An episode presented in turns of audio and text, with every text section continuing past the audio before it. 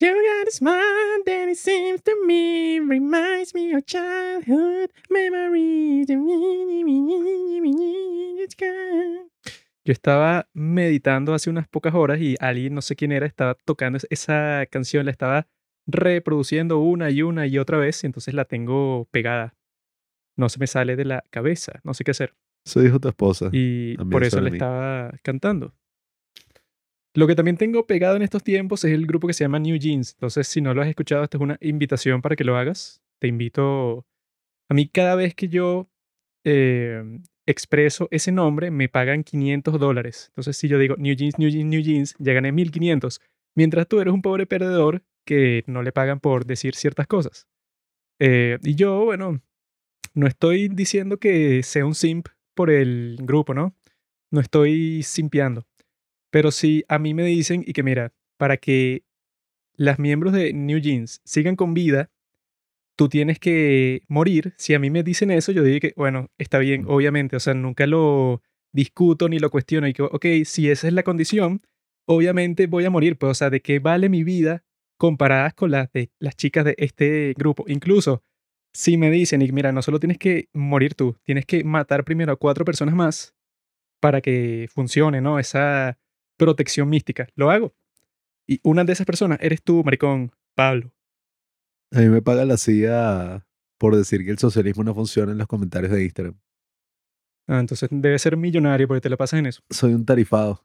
Un tarifado de la CIA. Y eso, te pagan así buenísimo, eres un operativo, lo único que tienes que hacer eh, es eso, puedes decir, el socialismo no funciona en los comentarios de la gente que dice que sí funciona. Si ese trabajo existiera, no joda. Yo sería millonario, pero lo hago gratis como un idiota. Bueno. Ok, sí existe, pero a mí no me han contratado para eso. ¿Qué Em, es?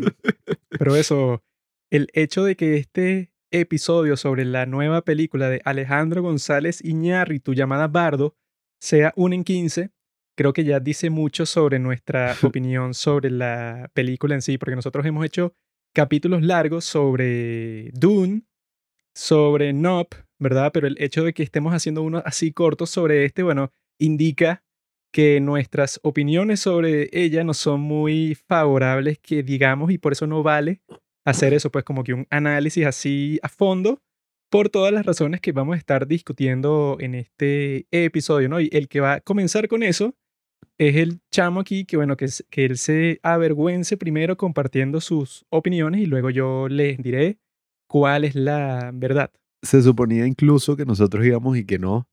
Vamos a ir sacando un en 15 de cada una de las películas de Ñarritu hasta Claro. que salga, bueno, la gran joya del año, Bardo, Tampoco así. la mejor película de la historia. Pero bueno, queridos amigos, escúchenme, escúchenme, escúchenme sin prejuicios, con la mente abierta. ¿Qué creen ustedes que es Bardo? Mierda, William Shakespeare. una no. porquería. no es un poeta. Es un estado budista entre la vida y la muerte, una especie de purgatorio. Bardo, de Iñárritu, Mm, es una película pretenciosa, es una película que pueden ver ya mismo en Netflix. Y es una película que me gustó.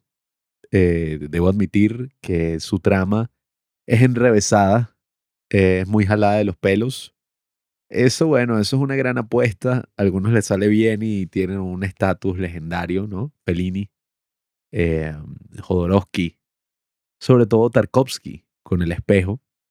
A otros no les sale tan bien y terminan siendo, bueno, como quedan así súper pretenciosos, un desastre, como si no supieran qué hacer.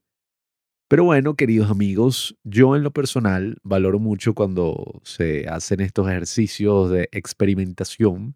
Ya eso quedó en evidencia cuando hicimos nuestros gatos de oro, nuestro propio Oscar, en febrero del 2022. Y yo dije que una de mis favoritas del año era esta película llamada Annette, que es una película también muy loca, muy drogadicta. Una película que no muchas personas disfrutarían, pero yo creo que cuando se hace una película de tal escala, una película que se atreva a experimentar, incluso si el experimento no sale bien, yo creo que de todas formas, bueno, hay que valorar ese intento de Iñárritu. Y bueno, esta película ha tenido muchas controversias en los medios, no fue una película muy clásica en nuestro país ni la estrenaron, sino que simplemente la sacaron en Netflix y ya. Y nada, Iñárritu estaba en las noticias porque se ve que es un hombre que le gusta dar muchas entrevistas y él estaba diciendo que los críticos eran racistas porque como que, bueno, si la película fuera danesa, quizás les hubiera gustado más y tal. Yo no estoy muy de acuerdo con eso que él dice. Iñárritu es un tipo claramente resentido por su raza, por su país, por Mm. todas las circunstancias de su persona. El tipo tiene, bueno, unos traumas que no sé de dónde habrán salido, pero claramente se siente inferior. Yo no estoy de acuerdo con eso que él dice, eh, aunque bueno, a ver, sí me parece un poco exagerado. Creo que, no recuerdo cuánto es que tienen Rotten Tomatoes, pero Debería fue, tener 10%. Fue un show así, pues fue como que la estrenaron en el festival y todos y que no, una mierda. Y eso a mí me sorprendió mucho porque, ajá, o sea, Iñárritu, todas sus películas desde la primera son obras maestras. Eh, nosotros ya habíamos conversado sobre Park Chan-wook, el otro gran director que sacó su película este año. Sacó una película que a nosotros no nos gustó en lo absoluto. Eh, esta película sí es más o menos de esa vibra. Yo particularmente sí la disfruté porque técnicamente es una extravaganza. O sea, Porque tú disfrutas todo, tú disfrutas todo. Mm. Si fuera por ti, este podcast fuera así súper positivo, 100%, Visualmente es siempre una- tiene que llegar el genio crítico a Mm. decir la realidad. La película no se puede dudar que, o sea, técnicamente es maravillosa. Tiene 58% en Rotten Tomatoes. Bueno, y más allá de lo técnico, eh, no sé, yo creo que es una película que si uno la ve con mente abierta y nada, o sea, tratas de decir como que, bueno, vamos a ver en verdad qué es lo que está tratando de decir este tipo, cuál es el intento que está tratando de hacer acá. Eh, si bien no me pareció, oye, la gran obra maestra, o sea, como que sí, lo hizo. Iñárritu hizo el espejo de Bergman, hizo su propia ocho y medio. No me parece que llegue a esos niveles. Yo creo que, oye, hubo muchísimos momentos que me encantaron en la película, o varios momentos que yo dije como, oye, estos momentos aislados están muy, pero muy bien.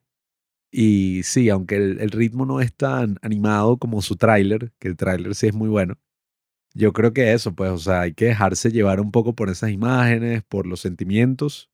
Y en mi caso particular, yo sí resoné mucho con la película. A mí me gustan muchas de esas metáforas visuales sin entrar tanto en lo que el mismo Iñárritu está ahí como que esto significa esto y lo otro, sino simplemente como en esas imágenes todas locas y, y dejarse llevar por esos sentimientos. Eso me gustó mucho y además creo que tiene una tradición bien arraigada en todo lo que fue el boom latinoamericano de la literatura, en Borges, en Octavio Paz, Dicho está loco. en todas estas imágenes así, eh, bueno, creo que esa misma imagen de, del tipo que está como en la cúspide de todos estos cuerpos hablando con Cortés, esa viene de un cuento de Octavio Paz. Y todo esto de Borges y, y ese realismo mágico, yo creo que me pareció muy interesante verlo en la gran pantalla. Ahorita se ven cosas muy fumadas en el cine, pero prefiero mil veces volver a ver esta que ver algo como, no sé, Everything Everywhere All at Once. Eh, yo creo que esta lo hace con mucho más estilo, mucho más fineza. Ya terminaste de avergonzarte a ti mismo. Fue bastante largo ese proceso. Yo. Everything, Everywhere, All at Once. Yo creo que eso, ajá, será experimental. Parecida a esta que también, bueno, en- entre comillas, experimental, pero experimentar qué? Un carajo, o sea, experimentar con basura. Los límites de la narrativa. Claro, pero eso, este tipo, Alejandro González Iñ- Iñárritu, yo he dicho en este podcast que era mi, bueno, no sé si lo sigue siendo, era mi director preferido de los que están vivos en el mundo el día de hoy. Pero luego de ver esta peliculita, que es, o sea, ¿quién se iba a esperar que en el 2022, cuando yo me di cuenta que Park Chan-wook iba a sacar su nueva película este año? Y Alejandro González Iñárritu también. Eso me, di cuenta de eso como en junio de este año, ¿no? ¿Quién se iba a imaginar que las dos películas de esos dos tipos, que son que los mejores directores que están vivos el día de hoy, son una tremenda porquería hasta el punto que, bueno, que no sé quién quisiera vo- volverlas a ver nunca.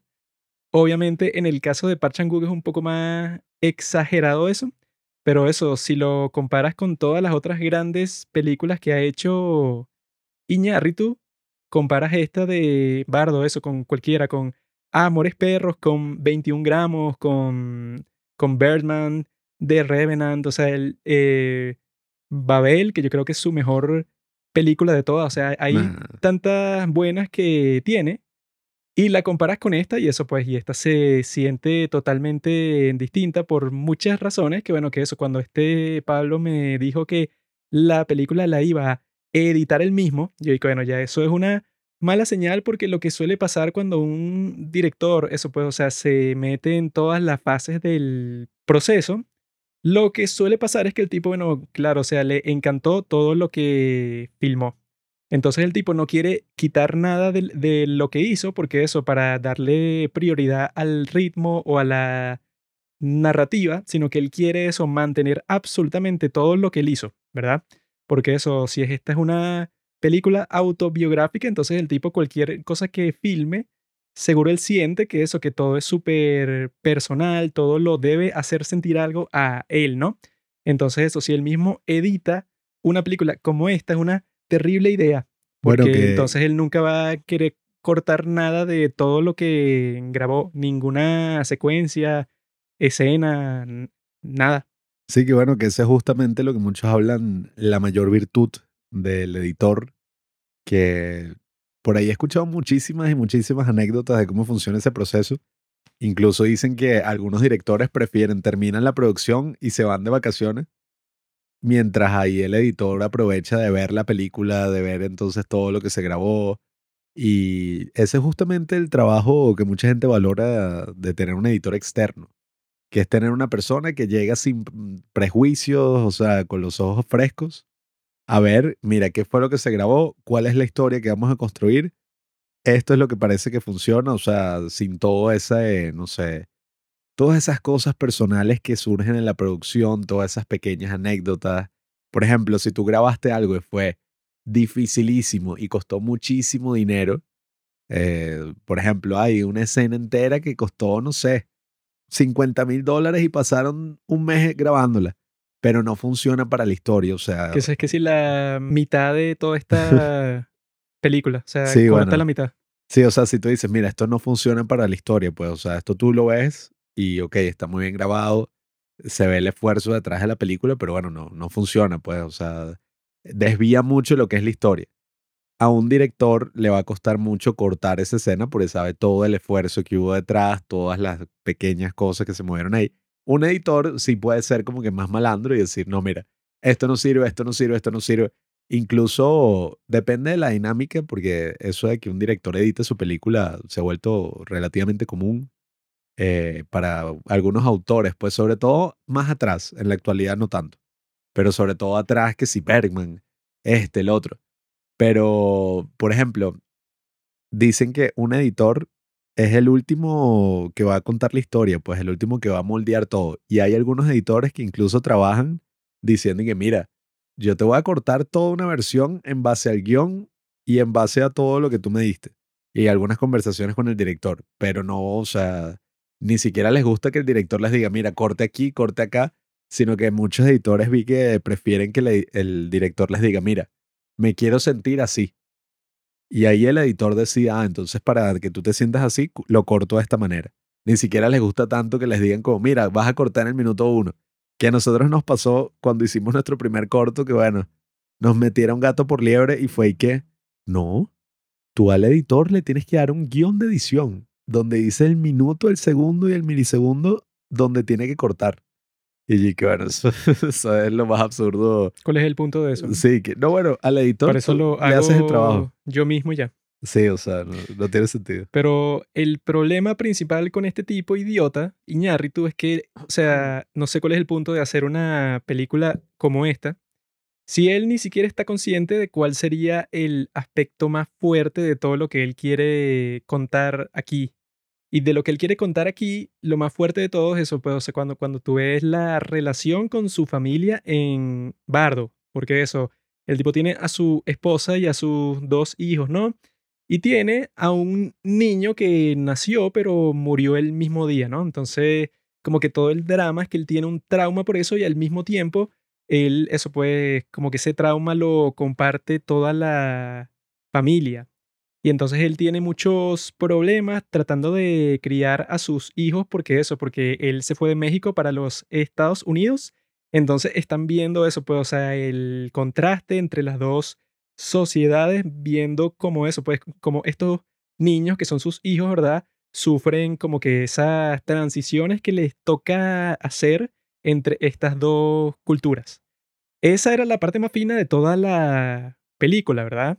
Eh, eso puede, o sea, ver como este tipo, que obviamente es el mismo porque todos los detalles personales que dan sobre su vida son los de él, pues, porque yo conozco su, su vida, porque yo lo he estudiado Mm. a este tipo, porque claro, es mi director preferido. No, incluso él tiene una clase en YouTube que dura como tres horas. Yo la vi entera y creo que la he visto entera dos veces. Y él cuenta toda su vida en esa entrevista, bueno, en esa masterclass que da. Y tú, o sea, hasta las mismas frases esas que es y que el éxito.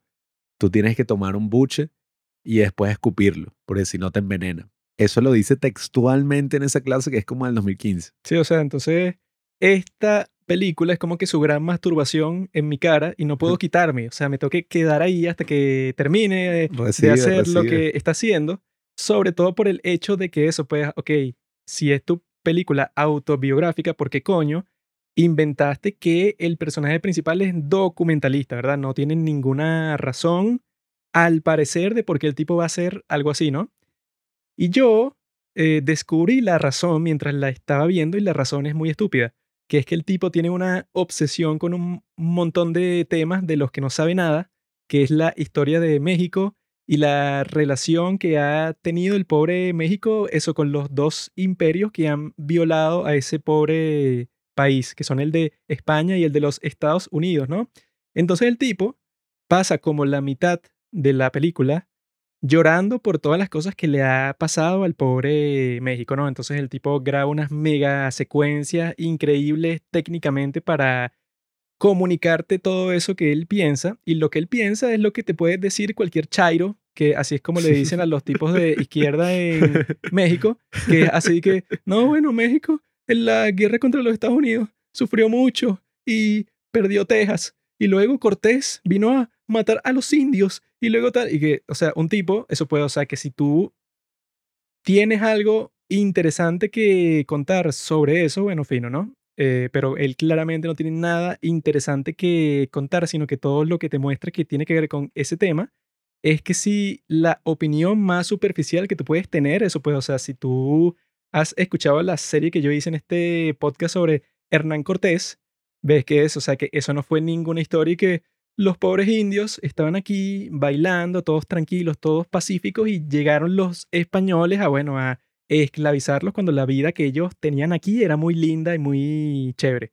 Esa es la opinión que tiene la gente de eso, que no se ha tomado la molestia ni de cinco minutos para ver qué fue lo que en realidad sucedió, ¿no? Como Iñárritu, porque las cosas que dice, bueno, eso pues, o sea, son como que súper simplistas. Cuando de todo lo que en realidad pasó, bueno, eso pues eso nunca funciona, ese tipo de historia, así que llegaron los malos, mientras nosotros somos los buenos, y entonces a nosotros nos quitaron todas nuestras cosas. Eso pues, él tiene esa visión y tiene una visión muy rara así de por, eh, cuál es la razón por la que la gente de México se va a los Estados Unidos así en masa. Y entonces, eso que si una cosa que te pone ahí de los carteles de droga en México y tal, tiene muchas cosas así raras, ¿verdad? Que es que, bueno, ok, si la película fuera sobre la opinión de un tipo ahí de los problemas más importantes de la historia de México, ok, tiene sentido que todas esas cosas tengan una parte prominente en la película.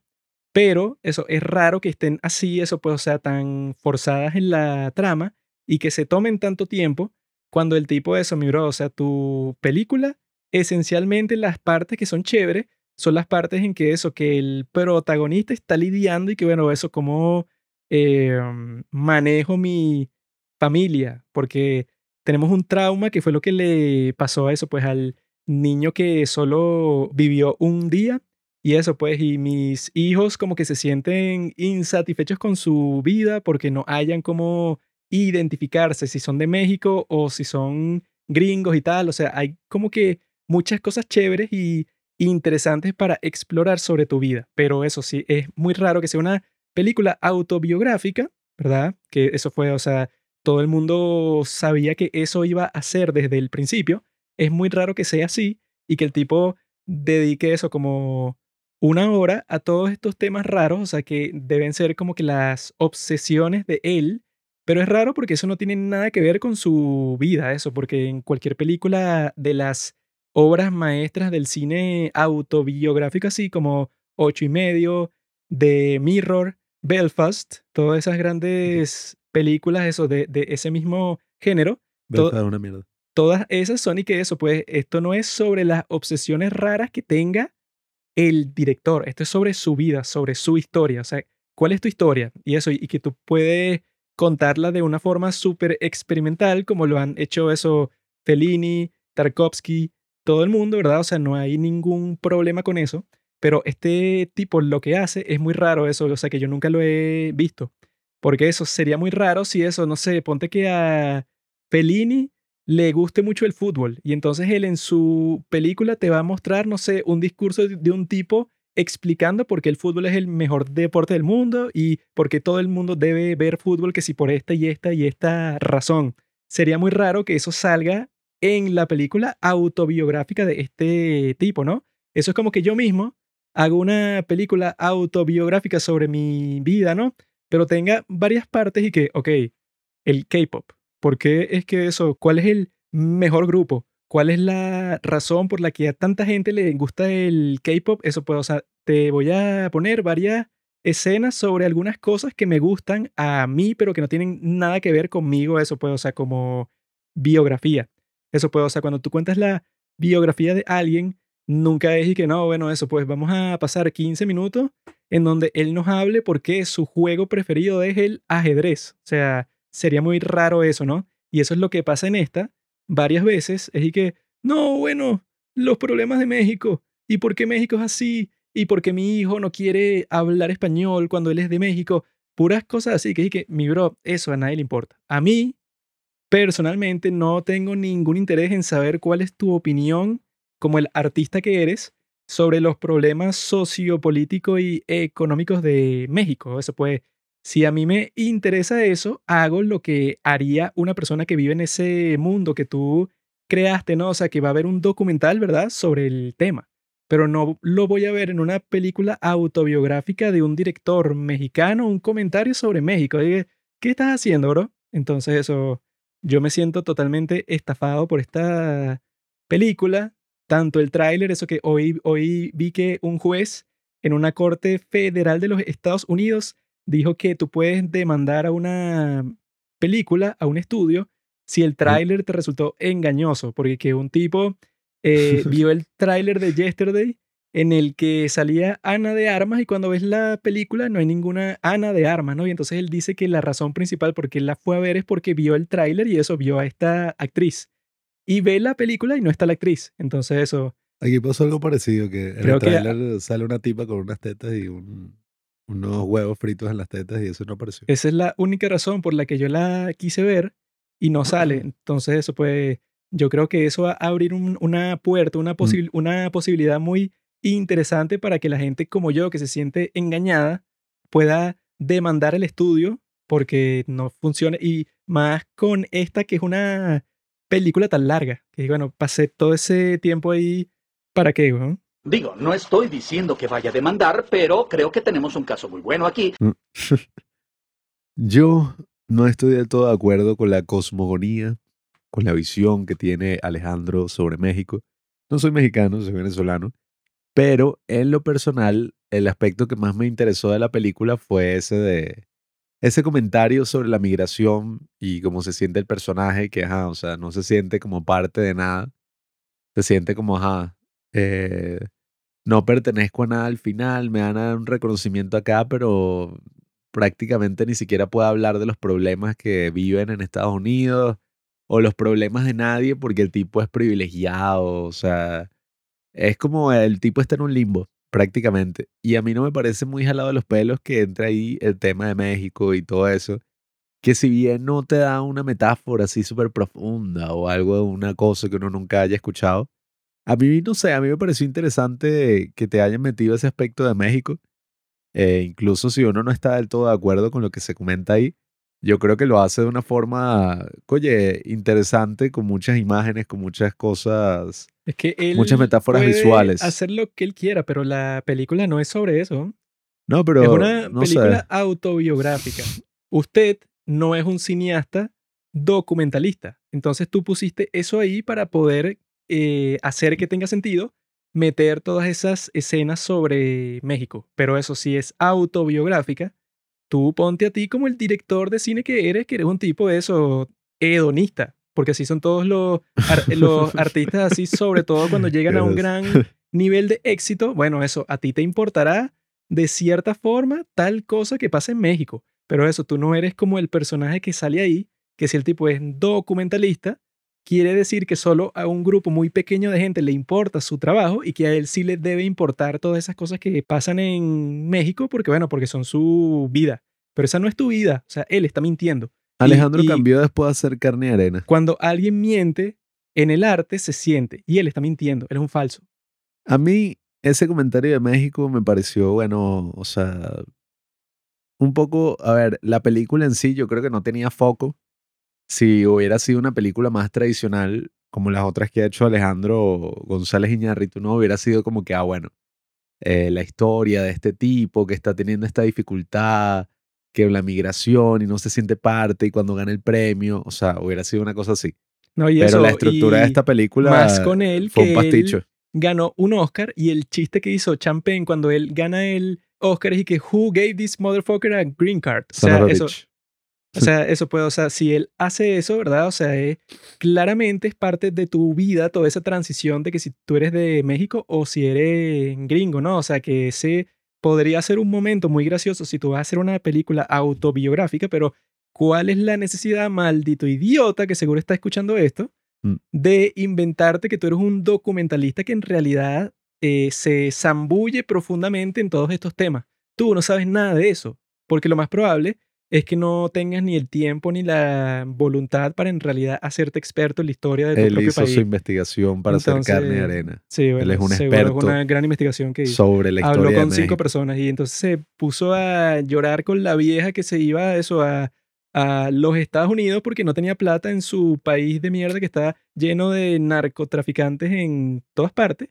Cuando en realidad tú lo que tienes que hacer, que es ver el video que está en YouTube de este tipo que se llama Kraut, que él explica eso, pues la historia entre esa frontera, ¿no? Es muy raro que el tipo de eso, pues, o sea, se pone así como que la forma en que te cuenta esa historia es y que, bueno, claro, o sea, si los gringos nos han jodido, tiene sentido que los mexicanos se vayan a Estados Unidos porque, claro, porque eso, en cierto sentido, muchos imperios han jodido nuestro país, entonces no nos queda de otra sino irnos. Y bueno, eso no fue lo que pasó animal. Yo lo que creo es que más allá de mi opinión personal sobre lo que él dice ahí y todo eso, eh, o sea, viéndolo como una perspectiva yo creo que, oye, la película en sí, narrativamente, que bueno, es spoiler, pero en verdad no importa, o sea, no es como que, ¿qué? No, es que en Me esto spoilearon la película, o sea, en este caso... es que hay mucho que spoilear. pues. Sí, pero a mí me encantó eso de que la cuestión que a Juanqui como que no le gustó, pero a mí sí me gustó mucho eso de que el tipo le da un coma, ¿no? Queda en coma, eh, le da como un derrame cerebral y toda la película, o sea, toda la narrativa no es que está enfocada desde el principio y sigue así como un ritmo tradicional, sino que son como también, o sea, muchos momentos que también ocurren al final, como eso de los peces que pasa en la segunda escena y como muchos detalles de la película quedan desperdigados por ahí y después tú haces una especie de reconstrucción y te das cuenta de que todo esto es como, bueno, la perspectiva de un tipo que está en un coma, pues, o sea, que está en un limbo y está como reviviendo todos estos momentos de su vida de una forma muy loca y muy particular, ¿no? Entonces ese aspecto a mí me gustó mucho. Yo creo que le da una justificación interesante a, a la locura de esa narrativa, a todos esos elementos desperdigados por ahí. Y no sé, o sea, a mí en lo personal sí me gustaron mucho de los comentarios, quizás no tanto sobre México, porque no sé tanto del tema, pero me gustaron algunos que hizo que sí, sobre el- los periodistas y sobre cómo funciona ahorita, que si todo esto del contenido y tal, Pero es que, es eso, corto. esas son las cosas que él conoce, ¿no? O sea, Eso que te gustó. hagan unas entrevistas todas locas que tú no sabes ni qué decir porque te hacen eso, pues que si una preguntas súper malintencionadas y tal. Y que bueno, eso es lo que tú sabes porque tú eres un artista que hace películas de ficción y te debes frustrar eso, pues, o sea, con ciertas circunstancias, pero es muy raro eso. Lo más raro de todo es que eso sí es autobiográfica casi 100% porque coño, te pones a ti mismo como documentalista. O sea, esa es la parte que yo creo que ahí Todo se artista fue, es un documentalista. se fue a, la mierda lo que él quería hacer. Porque eso, ok, todo el mundo entendió que es sobre ti. ¿En dónde entra esa paja de documentalista? Bueno, pero es que es eso, o sea, si hubiera sido, o sea, obviamente que sobre él, pero si hubiera sido que si su historia y los Oscars y tal, si hubiera sido el acabose, porque sería como que, bueno, imagínate, el bicho... Sería mucho mejor, güey. O sea, yo creo que si lo hubiera hecho así, tendría que tener una cosa tipo ocho y medio, de que el comentario quizás no sería tanto sobre México y la sociedad así de a pie, sino sería más como una crítica que si la alta sociedad mexicana y estadounidense y Eso Hollywood. sería mucho mejor, güey. Tipo que- esas de Fellini, pues, que eso es que va. Eso puede, o sea, ¿no? Y que él La cuando frustración artística. critica eso, no lo hace de una forma así que, mira esta gente, qué loca, sino que lo hace que, mira, yo formo parte de ese gran desastre así, eso pues, de que esta gente toda rara que se obsesiona con y que no, yo soy el mejor artista, el más íntegro de todos los que forman parte de esta industria y tal. O sea, eso, como en, como en Berman, hubiera sido mucho más cool porque en Berman el tipo claramente estaba hablando sobre algo que él conocía, pero totalmente, pues, o sea, 100%. En cambio, en todo esto de México sí se nota que es que, mira, bro, ¿qué vas a saber tú de eso? O sea, tú, sobre todo si es una película tan personal, hablas sobre lo que tú conoces de primera mano, que es eso, pues, yo creo que es muy raro eso, pues, o sea, hubiera sido muy cool que salga esa parte de lo de Champagne. Así que eso, pues que él te dijo eso como chiste cuando te dio el Oscar, pero bueno, si ves cuáles son las cosas que el tipo habla, pues en su autobiografía, que es esta, eso puede, o sea, ese momento para él habrá sido súper importante si él es un tipo así, bueno, que eso, que tiene como que una relación muy extraña con su nuevo país, con los Estados Unidos, que eso, que está esa escena así que le dicen y que no, tú no puedes llamar a este país tu hogar, esto no es tu hogar, tú vienes aquí eso de Eso, visitante. eso probablemente, yo mientras la veía, yo dije, esto le pasó al tipo y el tipo dije que algún día voy a poner esto en una película. Probablemente que así. esto, eso pues, y que cómo te atreves a meterte conmigo así. Para mí, o sea, para mí la película en general fue como lo que llaman en inglés, no sé cómo se traduce eso, stream of consciousness. Eh, hilo de conciencia, no sé. Eh, pero como esas películas que básicamente reflexionan sobre todos los temas que el tipo tenía en mente ahí, eh, como una especie de ensayo así experimental. Y sí, o sea, quizás esa crítica no es la más adecuada, no es la más profunda, no es así, ay, revolucionó las cosas.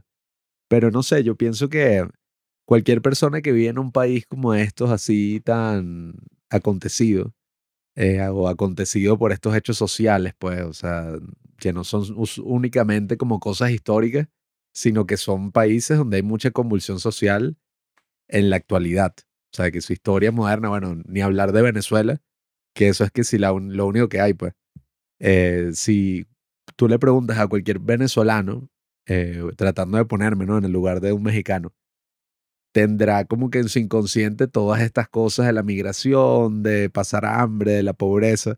Quizás la crítica y como lo muestre no es eso, pues, o sea, es lo que digo. No, para mí no fue como que, wow, este tipo acaba de hacer una reflexión súper profunda, súper interesante. Pero es eso, pues, para mí me pareció como una exploración de muchísimos temas que el tipo cargaba, o sea, Bueno, es que sí, sí, como si él estuviera en coma ahí pensando. pues. si él quiere hacer una película sobre lo que él piensa sobre México y hacer como que una reflexión así como si fuera un sueño, todo, eh, todo lo que te está mostrando, o sea, si él quisiera eh, eso, hacer una narrativa y que no, cuál debe ser la vida, eso pues de un migrante y eso, y cuáles son las condiciones y tal, eso pues que determinan todos estos hechos, ¿no? O sea, si tú quieres hacer una película sobre eso, o sea, que ese sea todo el tema, bueno, eso puede, probablemente pueda ser muy buena, ¿no? Pero las cosas que él pone en esta película son muy raras porque esta película no es sobre eso. O sea, si, si fuera ese el tema, ¿verdad? Y entonces tú puedes decir eso, pues, o sea, si te parece que lo hizo bien o no. Pero en este caso no importa si lo hace bien o no lo hace bien porque es y que, bueno, si esta película no era sobre eso, eso se, se ve más como que momentos de descanso de la verdadera narrativa, de que eso, que esta película son sobre las frustraciones artísticas de este tipo con su arte, con la recepción que tiene su arte y con su familia, ¿verdad? Esa es como que la verdadera historia. Entonces, todas esas partes de México, si fueran partes de una película de él mismo, en donde eso pues es sobre y que no, bueno, no sé, eh, como que un cuento épico de toda la historia de México según la perspectiva de algún personaje, no sé, eso sea, podría hacer algo así, ¿no? Pero eso, como esta película no es eso, sino es que, bueno, una sobre él personalmente, es muy raro que eso pueda, o sea, que se dedique tanto tiempo a eso. Yo creo que él está claro. Porque incluso hay un momento eh, que a mí me pareció muy gracioso, quizás algunas personas más malintencionadas y que, que insoportable. Pero cuando él se critica a sí mismo y critica la película a través de este personaje que dice como que, bueno, no sé ni cómo sentirme, no sé si reírme, no sé si bostezar, eh, me parece que sí súper indulgente, no se entiende un carajo, o sea, todas las críticas que uno dice aquí, él como que más o menos se las dijo a sí mismo en la película en un momento también un poco loco ahí. Y no sé, o sea, yo creo que quizás él está hasta consciente de que esta película es así, pues, o sea, en última instancia. Y que no, creo, no me, no me quiero poner muy psicoanalista. Creo pero... que si tú le dices todo esto, él se sentiría un poco insultado. Y que, ay, sí, ¿qué bueno, te crees? Gon? Pero, o sea, no sé, no me quiero poner muy así que él, no, es que él en verdad, él se siente así. Eh, pero yo pienso que, bueno, hay películas y hay como, sobre todo en el arte, pues no sé tanto en el cine, que, que hacer una película es un acto monumental pero sobre todo en arte, así tipo literatura, pintura, sobre todo, cosas así más sencillas, si existen como que esas etapas donde, bueno, el artista como que necesita expresar algo, necesita experimentar con algo, explorar algún aspecto de su vida. Que lo escribe en su diario. Eh, no, y, y pero yo que no creo lo que. Yo creo que eso es completamente válido, pues, porque uno ve estas carreras de los grandes directores, o sea, Bergman, Tarkovsky, Fellini, Kurosawa, o sea, todos estos grandes así. Y si te das cuenta, son directores que hicieron muchísimas películas, o sea, que sí, 40. Tarkovsky no. Tarkovsky hizo muy pocas por su enfermedad y porque vivía en Rusia, pero todos estos otros son tipos que hicieron muchísimas películas. Y si te das cuenta, hay algunas de ellos que seguro son exploraciones así, o sea, diga, Kurosawa hizo una que es y que sobre sus sueños. Pero esta te queda muy mal cuando tú estás tratando de hacer una autobiográfica, pero eso, claramente tú te volviste demasiado indulgente con lo que hacías, porque eso, incluso si fuera sobre tus sueños, debe existir una forma en que tú la hagas muy buena y muy entretenida y que el ritmo fluya y todo siendo sobre tus sueños y ya, pues, o sea, que tú digas y que, bueno, está hecha en este contexto que es 100% mío, pero hay ciertos límites y ciertas cosas que yo voy a poner para que no sea una cosa así súper random y que mis sueños sobre cualquier tema que se me ocurra, sino que sé que, mira, eso puede, o sea, él ya tenía eso, que en este caso es y que, bueno, claro, lo que más importa es tu familia y eso, lo de tu padre, lo de tu madre, todo eso, porque así son casi que todas las películas autobiográficas.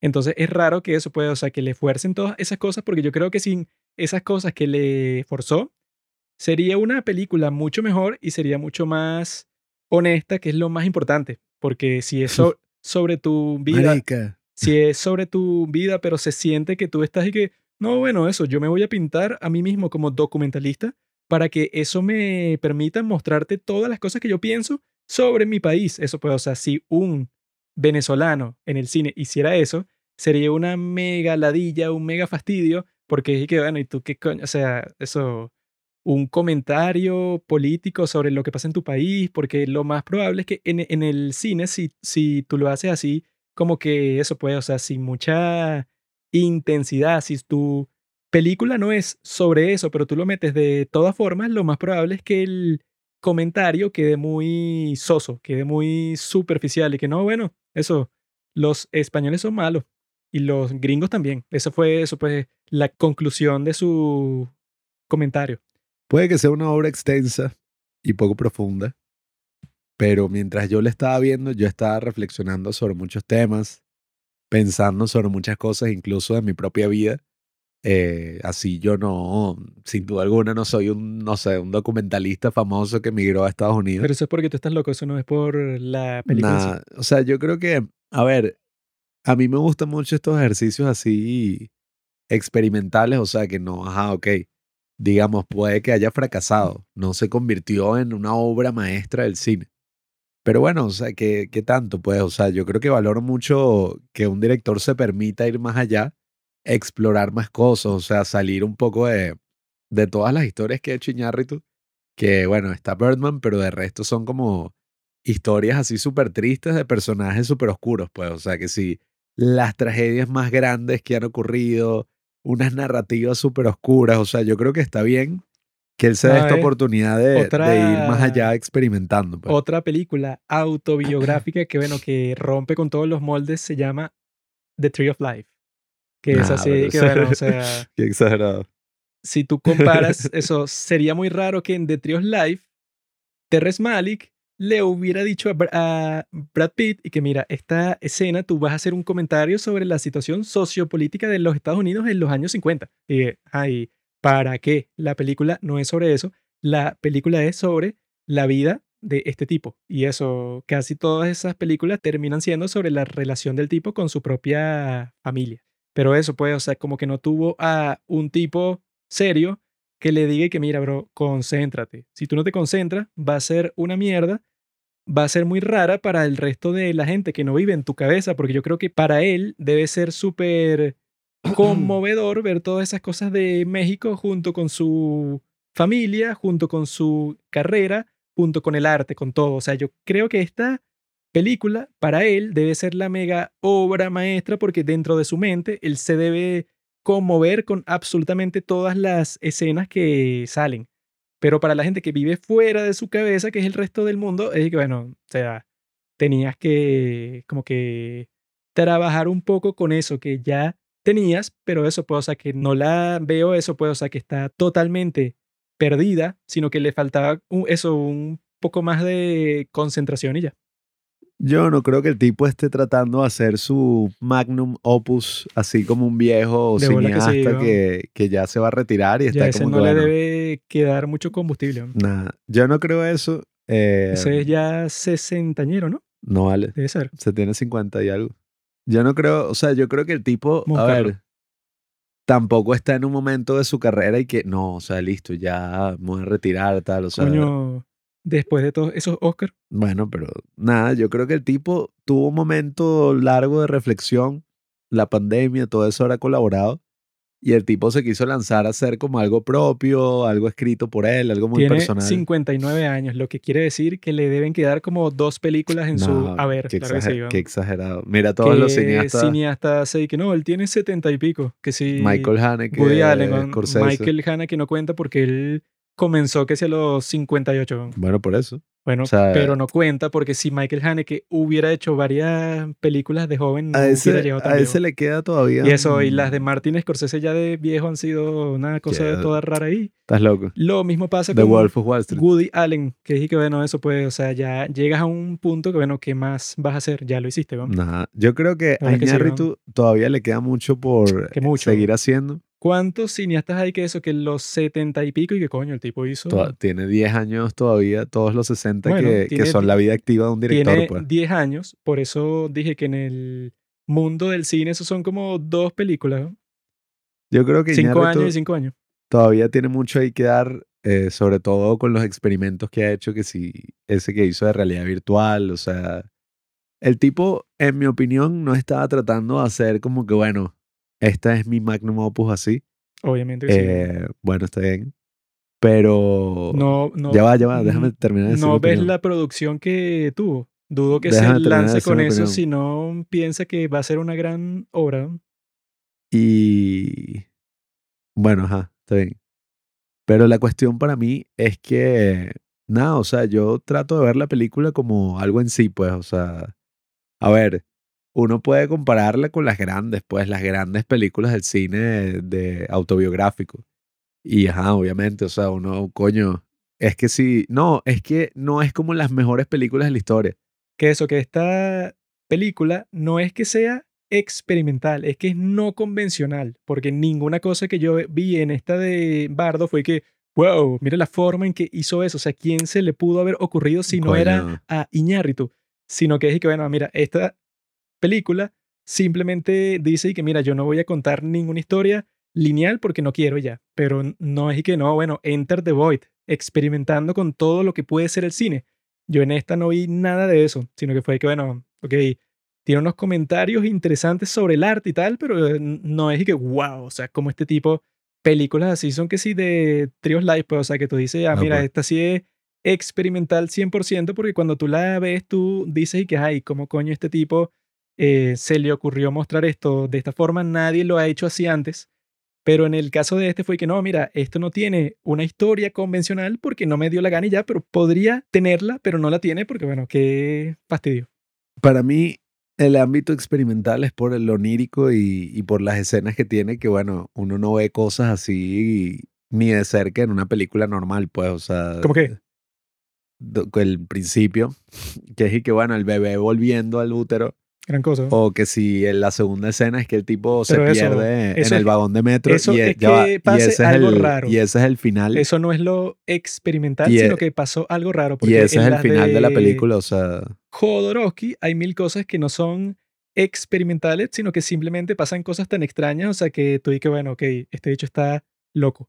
No, y que no, ¿cómo hizo eso? Sino que es que, bueno, este tipo metió eso, no sé, un tipo que tiene sexo con una enana en un desierto. Yo no diría que eso es experimental, sino que el tipo, bueno, se puso a hacer una cosa completamente o absurda. sea, experimental en cuanto a la narrativa. cinematográficamente es, es- eso puede, o sea, que el tipo, bueno, claro, la forma en que hace las escenas en- y que hace todo, es que, bueno, claro, este tipo, bueno, no sé, se fumó algo para mostrarte esto de esta manera particular. Yo sí vi varios momentos por ahí, como por ejemplo cuando el tipo está que si teniendo una conversación y no mueve los labios, o que si muchas escenas así que meten, bueno, el realismo mágico en sí a, a todo y cambia. O sea, es que es eso, pues no es. Pero la- cuando yo ya veo va, ya va. esto, yo no, No es veo la- eso no es la- experimental. no es la obra maestra.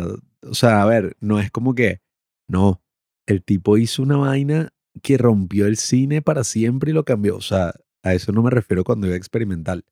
Me refiero a que, bueno, utilizando la forma del cine, el tipo hizo muchos momentos y muchas escenas donde juega con tus expectativas de la narrativa. O sea, incluso esa de la fiesta, que aplaude y cambia toda la música. O sea, todo eso a mí me parece súper cool. Y, Bueno, es que eso es raro y es no convencional, pero no hay que Bueno. que este tipo es un maestro de lo O sea, experimental porque cuando se puso a conversar con su padre, por alguna razón, tenía un cuerpecito de niño y una cabeza de hombre. O sea, que bueno, lo puedes llamar experimental, pero yo cuando veo eso y con este tipo hizo algo raro. Pero en cuanto y que eso, cuando la gente dice cine experimental es porque la película es una vaina, pero absurdamente loca desde el principio, pues así como que sobre todo lo dicen con la de Gaspar Noé, porque el tipo es un maldito enfermo y todas las cosas que hace son completamente eh, novedosas. Pero en cuanto a este, cualquier cosa novedosa, yo no vi así que coño, qué tipo que es genio del cine. Sino que era mágico, bueno, esto es más raro que el carajo, pero no así que, que claro, eso es un experimento, sino que bueno, Bueno, no sé, ahí sí no estoy de acuerdo.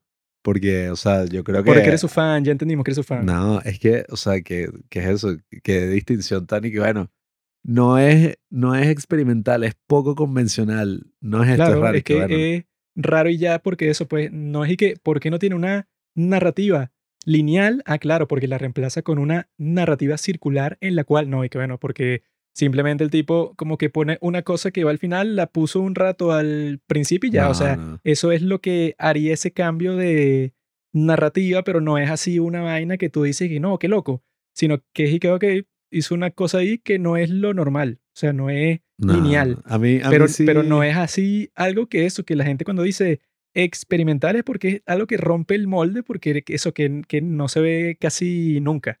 Pero ya películas que medio rompan la narrativa se ve todo el tiempo. A mí igual no me parece tan importante la distinción entre si es experimental o es raro. O sea, a mí lo que me parece destacable es que el tipo esté haciendo estas cosas y explorando estas cosas utilizando el cine, pues, y, y todo lo que tiene para ofrecer. O sea, para mí que sea experimental no es y que, ah, bueno, ya, o sea, ya ahora es la mejor película, o sea, subió el mérito 10 veces. Experimental es que rompe el molde. O sea, para mí es que el tipo está utilizando el cine de una forma poco tradicional, o sea, explorando muchas técnicas y muchas cosas que, que a mí sí me parecieron súper interesantes y, y que nada, o sea, que mientras la vi, más allá de que soy su fan, o sea, me pude conectar emocionalmente, o sea, pude estar pensando sobre muchas cosas en mi propia vida, o sea, múltiples circunstancias, múltiples cosas y mal bueno, hecho, mal hecho. yo creo que al final eso es lo que tiene valor, pues más allá de, de los errores que tiene la película, yo creo que es una película que, bueno, yo podría ver en cinco años, diez años y, y conseguir otra perspectiva, oye, conectándome desde esas mismas vivencias, pues de eso del cine, las expectativas, la migración, los problemas sociales, o sea, yo creo que es, Ya todo eso que nombraste, Una- eso es un tema para cada película. bueno, está bien, pero o sea, es una película muy, o sea, con una estatura grande, que quizás no es tan profunda así como sus otras películas, claro que no, pero es lo que te digo, pues, o sea, hay veces que uno lee un libro, ve un video, ve una película que si necesariamente no es la vaina perfecta así y tal, coño, despierta algo en uno y, y tiene tantos temas, o sea, toca tantos temas que uno puede reflexionar durante dos horas y pico de muchas cosas, o sea, puedes explorar muchos aspectos y, y para mí eso tiene valor en el cine. Muy pues, o bien, muy bien, pero las, Para mí todas esas cosas tienen, tienen su mérito las y yo creo que Alejandro González no son Iñárritu, para reflexionar, mi amigo. Las películas son para sentir la historia. bueno, Si a ti te también. hizo reflexionar sobre un montón de temas, eso es para que tú lo hagas leyendo un libro, porque este tipo, bueno, claro, te contó sobre todas las cosas de su, de, su- de su Ah. vida. No es tan difícil que te pongas a pensar en mil temas si te hablan de mil temas. No, no. Pero la idea de la película es que se diga, coño, claro, me involucré con la historia. Incluso la idea de que si la película es buena o mala, pues, o sea, la prueba de fuego para comprobar eso es que tú te olvides de ti mismo. Si tú no te olvidas de ti mismo durante la película, quiere decir que es una película muy cerebral, que, Nah, yo creo que hay, hay invierte espacio. mucho eso, pues, en muchas cosas así como que racionales así. En el cine hay espacio para mucho.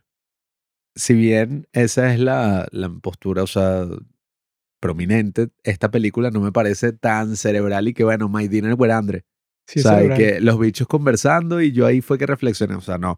Se puso Yo creo, muy que, cerebral. yo creo que las escenas, las imágenes, todas las cosas que fue mostrando durante la película me conectaron emocionalmente con el personaje y con muchas cosas que yo también he vivido. Pues, o sea, y para mí eso tiene su valor. Mal hecho. Más allá de que no, pero es que esto no, esto no corresponde. O sea, yo creo que en esta película en particular sí existe esa dimensión personal de que si te conectaste, no te conectaste, o sea, porque claro, muy fácilmente tú también la puedes ver y puedes estar, es como que coño, qué insoportable este tipo, o sea, eso también probablemente le pasa a muchas personas. Qué insoportable este bicho, Esa que es se la cree. reacción de la gente. No, no me importa. Bueno, no me importa tampoco. O sea, a mí la reacción que me importa es la mía. Y Eso yo creo es que yo creo que ese es el valor de Eso la es falso porque Pablo dijo que él se pone a ver las reseñas de la Claro, gente. Entonces, o sea, porque son eh, interesantes. es mentira que te importa solo la tuya. Si te importara solo la tuya, no leerías reseñas. claro que no. El que lee reseñas es porque O le sea, importa la que Me importa la mía sobre las demás. O sea, no Ah, es que no me bueno, importe Eso es otra la cosa. Eso es otra cosa. Me importa sobre todo mi opinión y no mi opinión, sino mi reacción a la película mientras la veía, o sea, qué saqué de la película. Y sí, o sea, es una decepción porque no terminó siendo, coño, la película esperada del año, así que tú dices como que, coño, ajá, o sea, la mejor, como es usualmente con las Iñárritu, de Revenant, Birdman, todas esas. Sin embargo, yo no saltaría así tan rápido a agarrarme de la opinión que tiene todo el mundo. Y, o sea, básicamente me agarro de lo que sentí durante la película, o sea, de lo que despertó en mí. Y yo podría verla en el cine fácilmente la vería de nuevo sin ningún problema. Y la vería incluso en un tiempo a ver si algo cambió. O sea, me parece interesante, me parece un ejercicio ahí interesante, una vaina que, que, bueno, menos mal que vivimos en una era donde al menos el director se puede permitir hacer una extravaganza así y lo van a financiar. No, es cosas como esta Eh, no deberían poder pasar. no, Debería ser más difícil que hiciera la película, porque si no el tipo llega a un punto que hace lo que le da la gana y fue lo que hizo. No Tiene que parece. ser un poquito más difícil que se haga realidad, porque si no el tipo, bueno, eso pues para un tipo como él, debería ser tan difícil como lo fue para Jodorowsky hacer su grupo de películas todas raras sobre su propia vida. Porque ese Sonic, bueno, eso, ¿quién te va a financiar eso? Si es tan raro así, bueno, a Iñárritu se lo financiaron, por eso tiene una producción tan loca así, pero es que, bueno, olvídense de esta película, un tipo con tantas obras maestras, bueno, eso, si le van a recomendar a cualquier persona cualquier película de Iñárritu, nadie va a recomendar esta nunca, sino que van a recomendar, bueno, la gran película que yo creo que es la mejor de él, Babel, van a recomendar Birdman, Yo les van a recomiendo ver recomendar Beautiful. The Revenant, todas esas, y ninguna de esas él tuvo el control total, ni el control del guion, ni el control de la edición, ni el control de nada, Qué sino que, bueno, se involucraron como 10 personas más, como ese Guillermo Arriaga, que es el que hace los guiones, que debe ser un super genio. Pero eso, la cuestión es esa, amigos. Esta claramente es la peor de nuestro amigo Iñárritu. Y eso, Coño, qué mal. me gustaría esta fuera mi peor. Claro, claro. Entonces, bueno, Imagínate. Qué mal por él y esperemos que, bueno, que se deje de huevonadas con el experimento de ese de los migrantes y todo lo que tenga que ver con México y que haga una película, no sé, sobre un grupo de amigos suecos que, no sé, que se van a drogar en la noche y se, y se van de fiesta, que sea algo que no tenga nada que ver con la mierda de México, o sea, que ya se olvide de México, a quién coño le importa México, solo a él, y ya, o sea, que sea feliz, o sea, porque ajá, ya te fuiste de México, bro, ya estás en Estados Unidos, ya vive tu vida y deja de andar pensando en el pasado cuando no eres un miserable. El miserable, bueno, no tiene de otra de ver su mierda de, de vida y llorar todos los días, Ese es el dilema del migrante. pero el, tú ya saliste de eso. el síndrome de Ulises, el tipo, uno se va huyendo Sí, sí, claro. para escapar de toda esta broma y bueno, Ese síndrome te, te da si eres pobre en otro país. Eras pobre en tu país, te fuiste y ahora eres pobre en otro. Entonces, claro, tienes una nostalgia porque, bueno, ex- extrañas a tus amigos, a tal. Pero si tú eres rico en el país a donde fuiste, ese síndrome de Ulises es una paja porque es que, bueno, ya tú estás en otro estatus. Pero eso, este tipo, eso puede sacar al chamo del barrio, pero no puede sacar al barrio del chamo porque este sigue obsesionado por una vaina que no le importa a nadie. Es. Entonces, claro, eso es todo lo que queda por decir. Digo, no estoy diciendo que vaya a demandar, pero creo que tenemos un caso muy bueno aquí